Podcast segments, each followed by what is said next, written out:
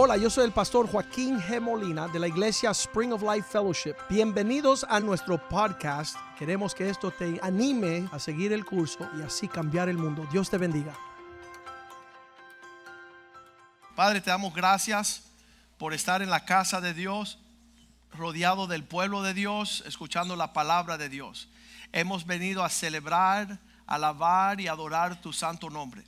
Pedimos, Señor, que tú te reveles en tu palabra, tu propósito, tu corazón, que podamos caminar en estos días, Señor, en el cumplimiento de los tiempos, oh Dios. Que cada uno de nosotros seamos parte esencial de tus propósitos sobre la faz de la tierra para cumplir lo que tu palabra anuncia, Señor. En estos últimos días, donde la confusión, la oscuridad, el engaño llena la tierra, Señor. Que nosotros seamos un pueblo, Señor, caminando en la luz de tu esplendor, Señor. Que nuestras vidas reflejen tu realidad y que tu gloria cubra la tierra como las aguas cubren la mar, oh Dios. Quita toda confusión, todo engaño. Quita todo tropiezo, oh Dios, que pueda perturbar a tu pueblo, Señor. Queremos alcanzar todo lo que tienes para nosotros. Lo creemos en el nombre de Jesús. Amén y amén. Estamos hablando que en esta época se conocen las Navidades, se conoce como uh, Christmas. Um, los judíos hoy inician cuando baja el sol una, celebración, una celebración que se llama Hanukkah. Y la palabra Hanukkah significa dedicación. Y es una, un tiempo de ocho días de celebración donde ellos uh, prenden una menora que es como un candelabro uh, por ocho días. Ellos van alumbrando y uh, ellos van celebrando a eso que se llama festival de dedicación o festival de luces. Eh, significa lo mismo. me encanta seguir las fiestas judías porque realmente de ahí es el origen del cristianismo. Ah, todavía el cristianismo no celebra como los judíos celebran. No tenemos una fiesta de ocho días, ni de seis días, ni de cinco, ni de tres, ni de dos días. Nosotros vamos de día en día y estamos ahí poco nerviosos, no sabemos ni cómo celebrar. Así que se mete un gordo ahí llamado Santa Claus y él trata de, llevarse un poquito de la celebración. Pero esto no tiene nada que ver con Santa Claus. Entonces no le dé ni una pizcada de tiempo a ese gordo, ah, ni a ese viejo barbudo. Usted celebre que Cristo vino al mundo. Usted celebre el pesebre. Usted celebre. Hay personas que dicen, no, pero Cristo no vino al mundo. Bueno, ¿en cuánto vino? ¿Cuándo lo celebras tú? Bueno, yo no lo celebro, entonces tú eres un miserable. Entonces yo voy a celebrar cuando todo, el mundo lo reconoce. Ah, y realmente estamos viendo que esta celebración judía de las luces realmente es lo que es Jesús en sustancia. Nosotros no tenemos que celebrar el tipo y la sombra de la luz, porque se llama festival de luces, sino nosotros festejamos aquel que es la luz verdadera. Y en el libro de Juan capítulo 10, versículo 20, 22, ah, Juan 10, 22, ahí tenemos un, un año yo le dije al Señor, Señor, ¿qué hacías tú en el invierno? ¿Qué haría Jesús en este tiempo? Aquí lo dice, celebrándose en Jerusalén la fiesta de la dedicación era invierno. Entonces estábamos bien ubicados, estamos en tiempo de invierno. Los judíos están celebrando festival de la, de la, dedicación, también reconocido como festival de luces. Versículo 23 dice que Jesús en este tiempo se iba marchando al templo ah, y él estaba cogiendo ese camino del pórtico, la terraza de Salomón. Era una forma de llegar al templo. Y te ubica Jesús en este tiempo yendo al templo. Cuando los rodean, en este tiempo ya Jesús estaba diciendo que él era el Mesías, que él era el Cristo. Versículo 24 dice que los rodearon los judíos y le decían, ¿hasta cuándo nos turbarás en alma? Si tú eres la respuesta, si tú eres el Cristo, dínoslo abiertamente. No rodees, no venga con cuentos, no me dé la vuelta, dímelo ya para que yo lo pueda entender. Y si hay algo a lo cual yo le doy gracias a Dios, es que nuestro Dios es simple. Es abierto, Él no oculta sus misterios, Él se deja conocer. Y esto para mí es de mucho, de, mucho ánimo porque yo soy un poco retrasado, un poco lento, a mí me cuestan las cosas. Así que me gusta un Dios que me está dispuesto a explicarlo. Él me quiere, Él quiere que yo pueda llegar al destino. Él no se anda escondiendo ni turbando.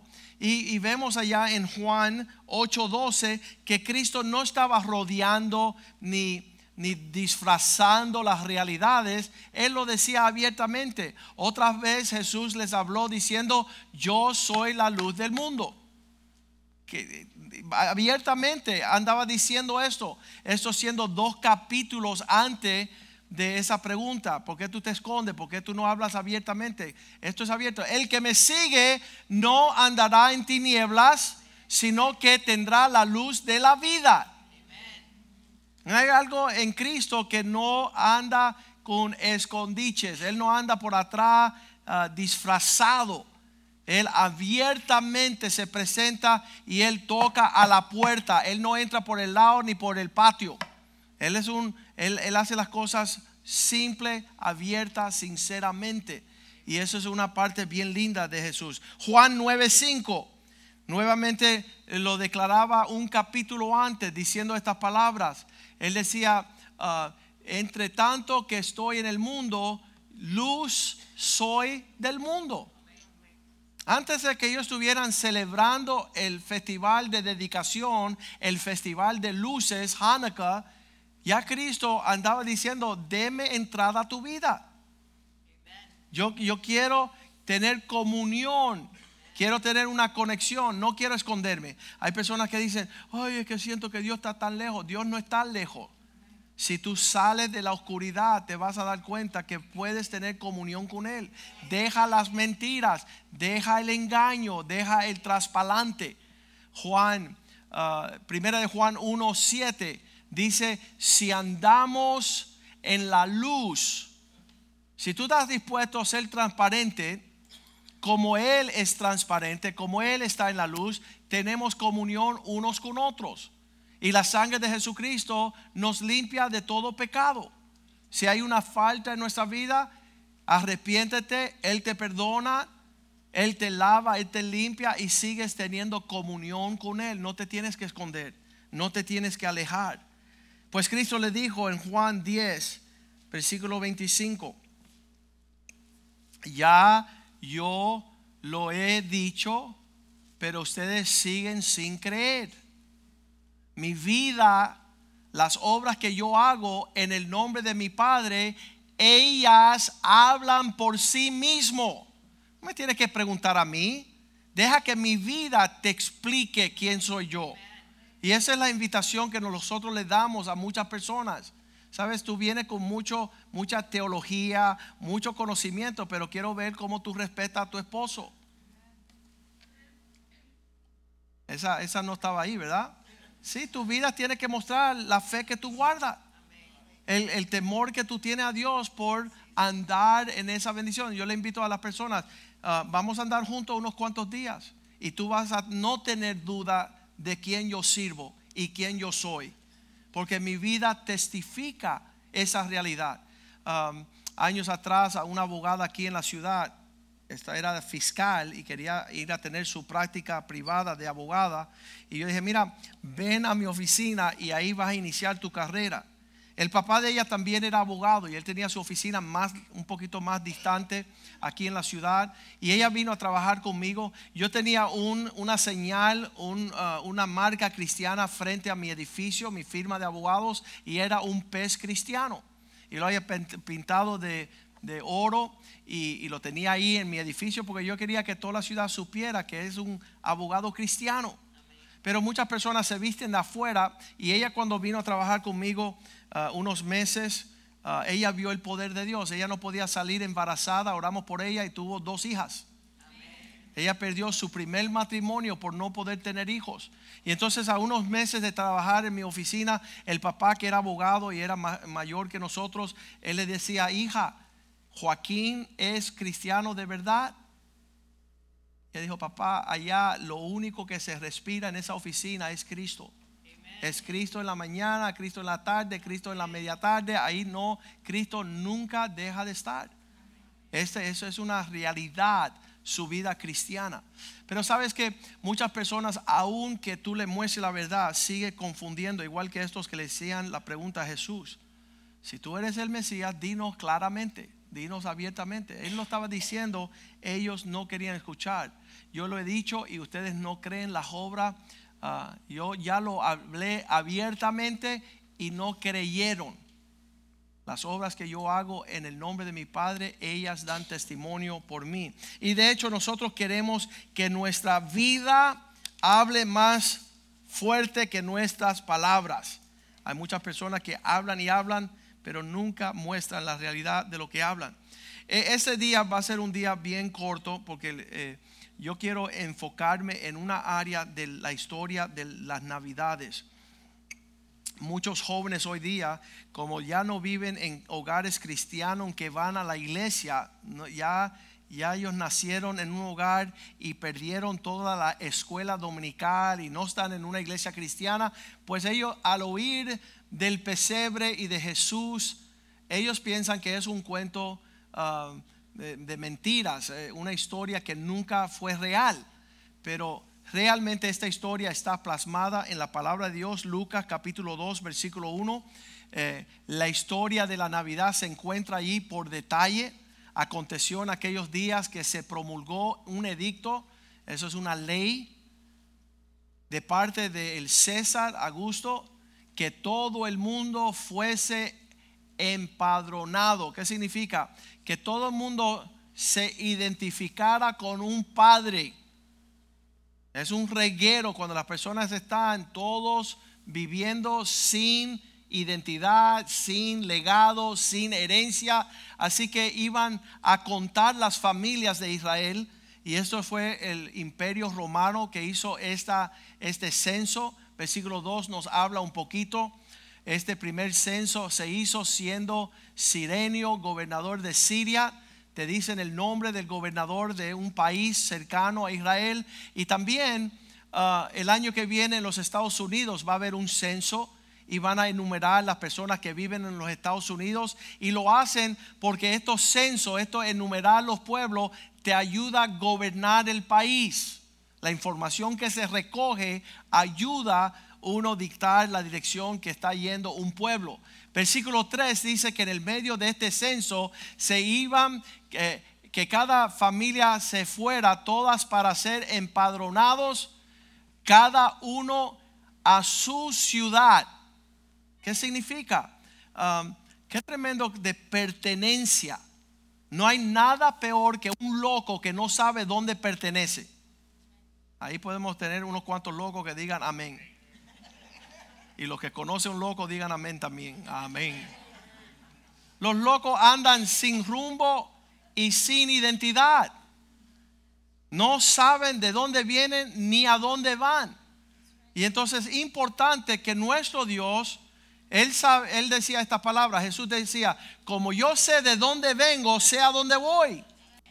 El que no, sale de, no sabe de dónde viene, no sabe dónde va. Entonces, esta dinámica que muchas veces yo creo que seremos la única iglesia en el mundo esta mañana hablando estas palabras. Dios puso fuerte peso en mi corazón a decirle a nuestra iglesia, si no volvernos a conectarnos con el diseño de nuestro Padre, no cumplimos sus propósitos. Entonces aquí vemos para que se dé lo del nacimiento de Jesús, tiene que haber algunas personas temerosas de Dios, llamados José y María, diciendo, vamos a tocar base con el lugar de donde salimos.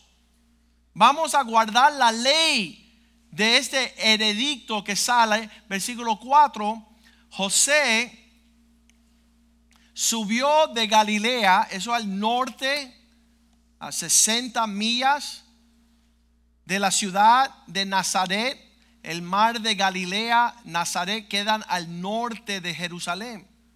Qué inconveniente ir cinco días en una dirección de alinearte con el propósito de Dios, porque ahí es que iba a venir la luz. La estrella de Belén iba a posarse y por encima del pesebre donde había que nacer el propósito de Dios. Ahora la pregunta que tengo para ti, ¿qué si José es un buen cubano y dice no me da la gana? ¿Cuánto le dan gracias a Dios que José no nació en Pinar del Río? Sí, porque los latinos somos altamente eh, rebeldes. Si nos dicen para la derecha, queremos de cualquier forma coger para la izquierda. Richie tenía una canción que decía, quiero hacer algo diferente. Si me dice párate, me voy a sentar. Y si me dicen siéntate, me voy a sentar parado. Cuando me dicen entra, voy a salir para adentro. ¿Quién ha visto salir para adentro? Tú tienes que estar fumando marihuana. En la rebeldía de la naturaleza del ser humano es a ver qué dice el pastor, porque vamos a hacer lo opuesto. Y aquí está.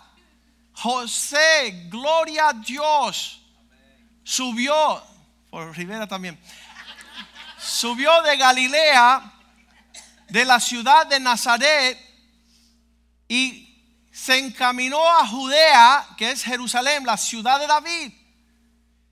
Mira, si tú estás con excusas y razones y no sabes que me cayeron estos días, ¿sabes qué? No nos interesa conocer los contratiempos. Usted sea valiente y vaya a la dirección de Dios.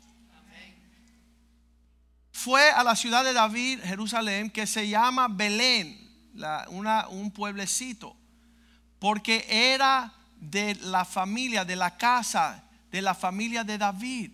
Tengo que identificarme con mi paternidad. Tengo que identificarme. ¿Sabes por qué me tengo que identificar con mi paternidad? Porque Dios la escogió. ¿Cuántos escogieron su papá? Nadie. Yo no escogí al doctor Molina, pero ahí bajo esa, ese martirio yo soy perfeccionado. Uno aprende obediencia por lo que sufre. Y mil veces yo quería salir corriendo. Yo quería que el vecino fuera mi papá. Yo, ese es eh, el, corazón de, de, un rebelde, siempre buscar al papá fuera de su casa. Pero volver a, a la casa. Y sabes que no estamos hablando físicamente, estamos hablando espiritualmente. Tú no escogiste tu papá, tú no escogiste tu hermano, tú no escogiste tu familia, tú no escogiste tu ciudad. Todo eso son cosas soberanas de Dios. Y hemos sido adoptados en el amado.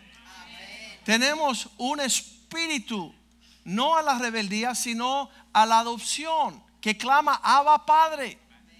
Y esta parte de la historia navideña tiene que incorporarse en tu vida este año.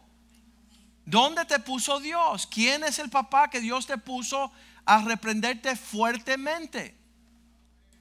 El padre que ama dice que reprende a los suyos. Hay, hay muchas personas que quieren que le pasen la mano cuando deben recibir un cocotazo. ¿Sabes qué? La persona que te lisonja no es tu papá, tu papá te está criando para que cumpla el propósito de Dios en tu vida. Entonces la disciplina es lo que eh, uno hace y ve en esa situación. Versículo 5 dice que él regresando a esa ciudad para ser empadronado con María su mujer, desposada con él, con él, la cual estaba encinta. Entonces yo veo que estas navidades Dios me pone bien fuerte que en los tiempos estos que estamos viviendo, si vamos a cumplir el propósito de Dios, vamos a ir a conectarnos con ese espíritu. Que, que estamos en un lugar donde Dios nos tiene perfeccionando con hermanos. Hay muchas personas que dicen, aborrezco mi familia, prefiero sentarme con cualquiera menos mi familia, menos mi hermano. Pero aquí, bien lindo lo que dice Lucas 2.39 que habiendo cumplido, después de haber cumplido con todo lo prescrito en la ley del Señor, volvieron a Galilea, a su ciudad de Nazaret. Entonces, en este tiempo clave donde se va a llevar a cabo el propósito de Dios, la, respuesta es, ¿dónde te puso Dios? ¿Y, y cuál es tu actitud? Porque un rebelde no quiere tener papá, un huérfano no quiere ser legítimo, no quiere pertenecer a una familia. Deuteronomio 23 decía la ley judía que si tú no entrabas en tu primogenitura, en tu relación paterna, que tú no podías llegar. Deuteronomio 23, versículo 2. Nadie que fuese ilegítimo, no entrará el que no puede señalar quién es su papá, bastardo. No estamos hablando físico, estamos hablando espiritual. Muestra tu linaje. Salimos de los lomos de David Wilkerson, un hombre que le predicó a Nicky Cruz, que le predicó a Richie Ray, que le predicó a Joaquín Molina, que le predicó a José Mediero. Eso es un linaje espiritual. Y si estás fuera de tu linaje espiritual, no espere tener identidad. Tú eres un loco. ¿Cómo va a decir que Dios te pone en una casa y tú no quieres tener el papá que vive en esa casa? Yo quiero que mi tío sea mi papá porque así me siento mejor. Él me da caramelos y mi papá me da cocotazos. Ah, qué feliz eres. Diez generaciones estarás fuera tú y tu linaje. No sé si ustedes lo leen conmigo ahí. Dice, no entrará el ilegítimo a la congregación de Jehová hasta el décima generación. No entrarán su descendencia al propósito de Dios. ¿Por qué? Porque los hijos no están recibiendo el linaje. Le doy gracias a Dios por el linaje espiritual que tengo yo, porque se lo he podido pasar a mis hijos. Es una herencia, es una identidad. Mis hijos no tienen que pretender que son parte de la familia Gómez porque conocen la familia Molina. Yo cuando tenía unos 12 años estaba en esa crisis de no quererme conocer por quién yo era. El nombre Joaquín era el nombre que me habían puesto, un nombre cubano. Pues yo vivía en un vecindario de americanas y ellos no sabían decir Joaquín. Así que ellos me decían, ¿y cómo te llamas tú? Y yo decía, yo me llamo Anthony.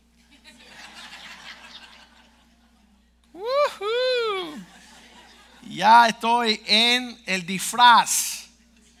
Ya no me tengo que conocer como un latino, tengo un nombre americano. Entonces esa noche tocaron la puerta y vinieron a buscar. todas las niñas del barrio vinieron a buscar a Anthony. Y cuando tocaron la, la, puerta de mi casa, mi mamá salió y dijeron, podemos jugar con Anthony. Y ella dice, ¿sabes qué? Se equivocaron de casa. Aquí no vive un Anthony. Y yo estaba en la parte de atrás, yo estaba saludando. Y mi mamá decía, yo le decía, mami, yo soy Anthony, yo soy Anthony. un disfraz, ¿por qué? Porque cuando uno está en familia, no hay disfraz. Como decían el dicho antiguo, te conozco bacalao aunque venga disfrazado. En una familia tú no le puedes pasar por alto nada a nadie, porque todos te conocen. Y Dios tiene una familia real, no tiene una familia, una familia ficticia. Tú no puedes tener guille en el reino donde tú eres conocida transparentemente. Tú te puedes vestir y engañar a cien mil gente, pero todo el mundo conoce quién tú eres en tu familia. Todo el mundo conoce todo lo, lo bueno, lo lindo, lo feo, lo que está afuera y te aman a pesar de. Tú no te puedes esconder de ser quien tú eres en Cristo. Y no andes disfrazando lo que Dios está haciendo en ti. No, no, no es posible. Este mensaje es algo poderoso para nosotros si lo captamos en el Espíritu. Que si vamos a alinearnos en los últimos tiempos con los propósitos de Dios, estar donde esa estrella está brillando, donde los magos, estos hombres sabios iban a venir con sus presentes, donde los pastores también iban a ser señalados, que si hubiese no un José presente, no una María dando a luz. Que si no se cumple el propósito de Dios por, por estos rebeldes que no quieren entrar en el propósito de Dios. No entrará el ilegítimo, el ficticio en la congregación de Jehová hasta la décima generación. Tampoco entrará su descendencia. Qué triste que nosotros perdamos todo por estar lejos de la casa del Padre. Salmo 68, 6 Dios tiene esta promesa que Él pone el individuo, el solitario. Dios hace habitar en familia a los que no tienen familia. saca al, del cautiverio a la prosperidad. El lugar de prosperidad es la casa del Padre, la casa de la familia, el lugar de los hermanos. Mas los rebeldes habitarán en tierra seca. No va a haber. Tú dices, ¿y por qué no se ve nada en mi vida que refleja el propósito de Dios? Porque tú estás fuera del lugar. Vuelve al lugar donde tú tienes una actitud de hijo, donde hay un padre, donde estás dispuesto a ser disciplinado. Un hombre llegó aquí hace unos años y decía, ¿usted me va a disciplinar? Le digo, no, porque la disciplina es un regalo que se le da a los hijos. El disciplinar es un regalo que se le da a los hijos. Y si tú no estás recibiendo tu disciplina, tú eres ilegítimo. Tú no vas a, lograr el propósito porque no te estás dejando formar. Efesios capítulo 1, Efesios capítulo 2, léanlo después en casa. Pablo ahí les describe a la iglesia de los Éfesos todas las maravillas de la herencia que tenemos en Cristo Jesús. Si yo te puedo reducir todo lo que hay en el capítulo 1 y capítulo 2 de Efesios es gigantesco. Causará que tu cerebro explote por causa de la grandeza, de la magnitud, de todo lo que Dios tiene para ti en Cristo Jesús. Y esto solamente dice Efesios 2.19 para aquellos que son miembros de la casa de Dios. Así que ya no somos extranjeros, no hay disfraces, no hay advenadizos, sino co-ciudadanos de los santos, aquellos que son miembros de la familia de Dios. Aquellos que verdaderamente tienen un comportamiento, esa palabra que habla de familia, household, es la palabra um, oikonomos en el griego que significa el orden de un papá. Tú, tú, no puedes decir soy familia de una casa que tú le faltes respeto. Tú le dices a tu papá, mira, a partir de hoy yo voy a llegar a las 3 de la mañana porque me da la gana y yo te aseguro que te van a dar una, un empujón por el trasero que no vas a llegar a las 3 de la mañana. ¿Por qué? Porque el padre disciplina a aquellos que viven en la casa. No hay desorden en una casa. Estas no son horas de llegar a una casa decente, me decía papá. Donde hay un papá, donde hay un orden, donde hay un hogar hay, todo este comportamiento que nos hace miembros de esa casa y no extranjeros. Y entonces Pablo hablando de toda la herencia, capítulo 1, capítulo 2 de Efesios, dice, ya somos miembros de la familia de Dios, no estamos corriendo de un lado para otro, no nos quedamos en Galilea porque nos queda demasiado lejos Jerusalén. Hay gente que literalmente dice, pastor, me queda demasiado lejos la iglesia. Y yo, ¿sabes qué? Tú ni entiendes lo que Dios tiene para ti en tu herencia por llegar al lugar donde está el reino de Dios, donde Dios está recibiéndolos con la sobriedad de ser hijos. Efesios 3:14, Pablo llega a la conclusión, por esta razón yo doblo rodillas. Por esta causa, ¿por qué causa? Como tiene una gran herencia lo que me viene, tengo que yo ir a ubicarme de rodillas bajo antes el Padre del Señor nuestro Jesucristo. El doblegar las rodillas ante el Padre asegura una herencia. ¿A quién? Versículo 15. A toda la familia. De quien toma la bendición, el carácter, la identidad, toda la familia en los cielos y en la tierra. Si no nos rodeamos en la ciudad de nuestros padres, en la familia de nuestros padres, en el lugar donde el Padre Celestial nos ha puesto, no hay identidad, no hay herencia, no hay disciplina, no hay propósito, perdemos todo. Estamos entrando en el 2020 donde cada persona se está alejando más y más de nuestro Padre que está en el cielo. Están alejándose más de los heredictos que alinea la vida de las familias con los propósitos de Dios. Cada día tenemos que decir, Señor, quiero caminar en tu propósito. Quiero alinearme a tus tiempos. No quiero llegar un día antes ni un día después a heredar todo lo que tienes para mí. Yo no sé vivir la vida cristiana de otra forma.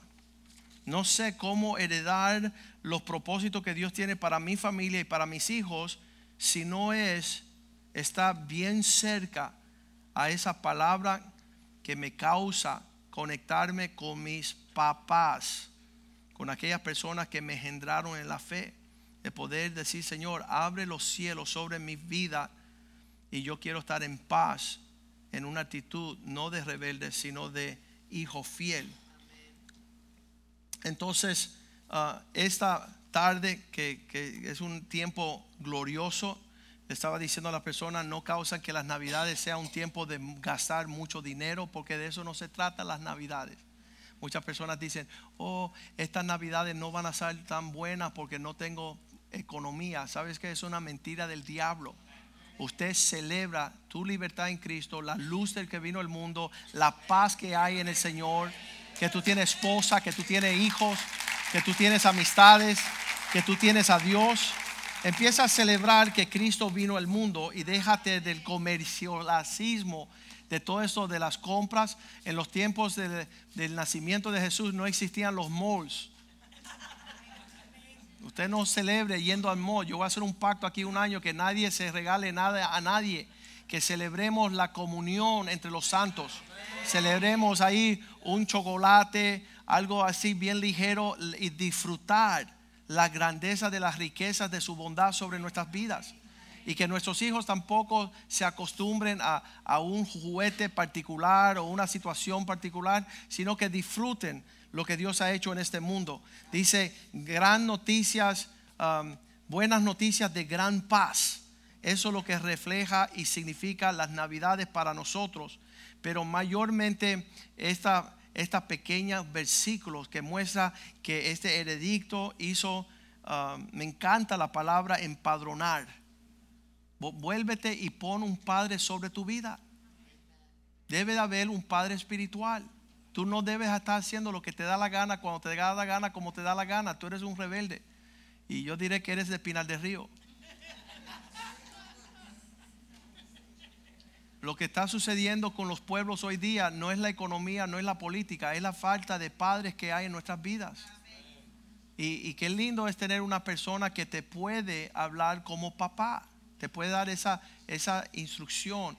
Um, ayer estaba, estábamos regalándole un, vehículo a una familia aquí en la iglesia y era un tiempo bien tremendo. Esto fue el viernes por la noche, no ayer, antes de ayer y regalándole a ella un carrito porque tiene necesidad, tiene hijos y todo eso, ella quería hablar de su divorcio de hace 15 años. Y entonces yo le decía, la mugre es que el día que te estén regalando un carro, tú quieres seguir deprimida y hablando de tus pesares y tus pesadillas de hace 15 años. En vez, yo le dije, oye, mija, cállate ya y celebra que hoy te dieron un carro. Eso te lo dice un papá. Despierta, necia. Tú que debes estar tirando una fiesta, tú quieres arrastrar la mugre de tu, miseria, de tu miseria y tu tristeza de hace 15 años. Y entonces nosotros también, en que Cristo está llegando al mundo, vamos a celebrar. No vamos a seguir con la pesadilla de toda la mugre que, que causa una depresión que pase de generación en generación.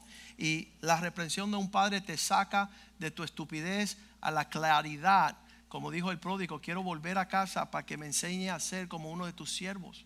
¿Por qué? Porque era demasiado prepotente. Él no quería escuchar a un papá. Y la clave de esta vida es tener un corazón, como dijo Jesucristo en Juan 10:30. Él dice, yo y el Padre uno solo somos. Yo y el Padre uno somos. Entonces es bien importante volver a ese territorio espiritual a la ciudad de tu padre, al lugar de donde inicia tu fe espiritual. Y decir, ¿sabes qué? Yo quiero conectarme con el propósito de Dios. Romanos 8:15 dice que nosotros no hemos recibido un espíritu que nos vuelve a la esclavitud. No estoy hablando religión ahorita. Romanos 8:15. No hemos recibido el espíritu de esclavitud para otra vez entrar en un temor, sino que habéis recibido el espíritu de adopción por el cual clamamos Abba Padre. Tú le puedes decir esa palabra Abba Padre, los judíos la utilizaban como papito. Papi, yo necesito que tú que yo me alinee al lugar de tu propósito, de tu provisión, de, de mi identidad, de mi legado, de mi herencia. Yo no quiero ser bastardo.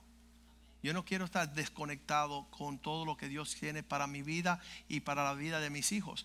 Entonces, bien importante que ese, esto impacte sus navidades más que antes, pues el año que viene yo creo que van a ser tiempos tremendos y tenemos que estar en el lugar correcto, conectado con las personas correctas para recibir exactamente lo que va a causar ah, glorificar el nombre de Dios aquí en la tierra. Vamos a, orar antes de mandar a buscar a los niños. Tenemos unos regalos para ellos este día, pero ah, realmente queremos que, usted, ah, sabe que cuando una palabra como esta sale, muchas personas empiezan a confundirse. Bueno, entonces tengo que llamar a fulano para. Mira, empieza hoy, mirar a los cielos y decir, Señor, quiero, quiero actuar como un hijo.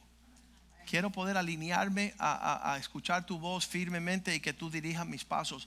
Padre, te doy gracias por esta palabra, el, el heredicto de, de aquellos que tenían que volver a la ciudad de sus padres. Lo usamos hoy como una ilustración que tenemos que volver a tu corazón.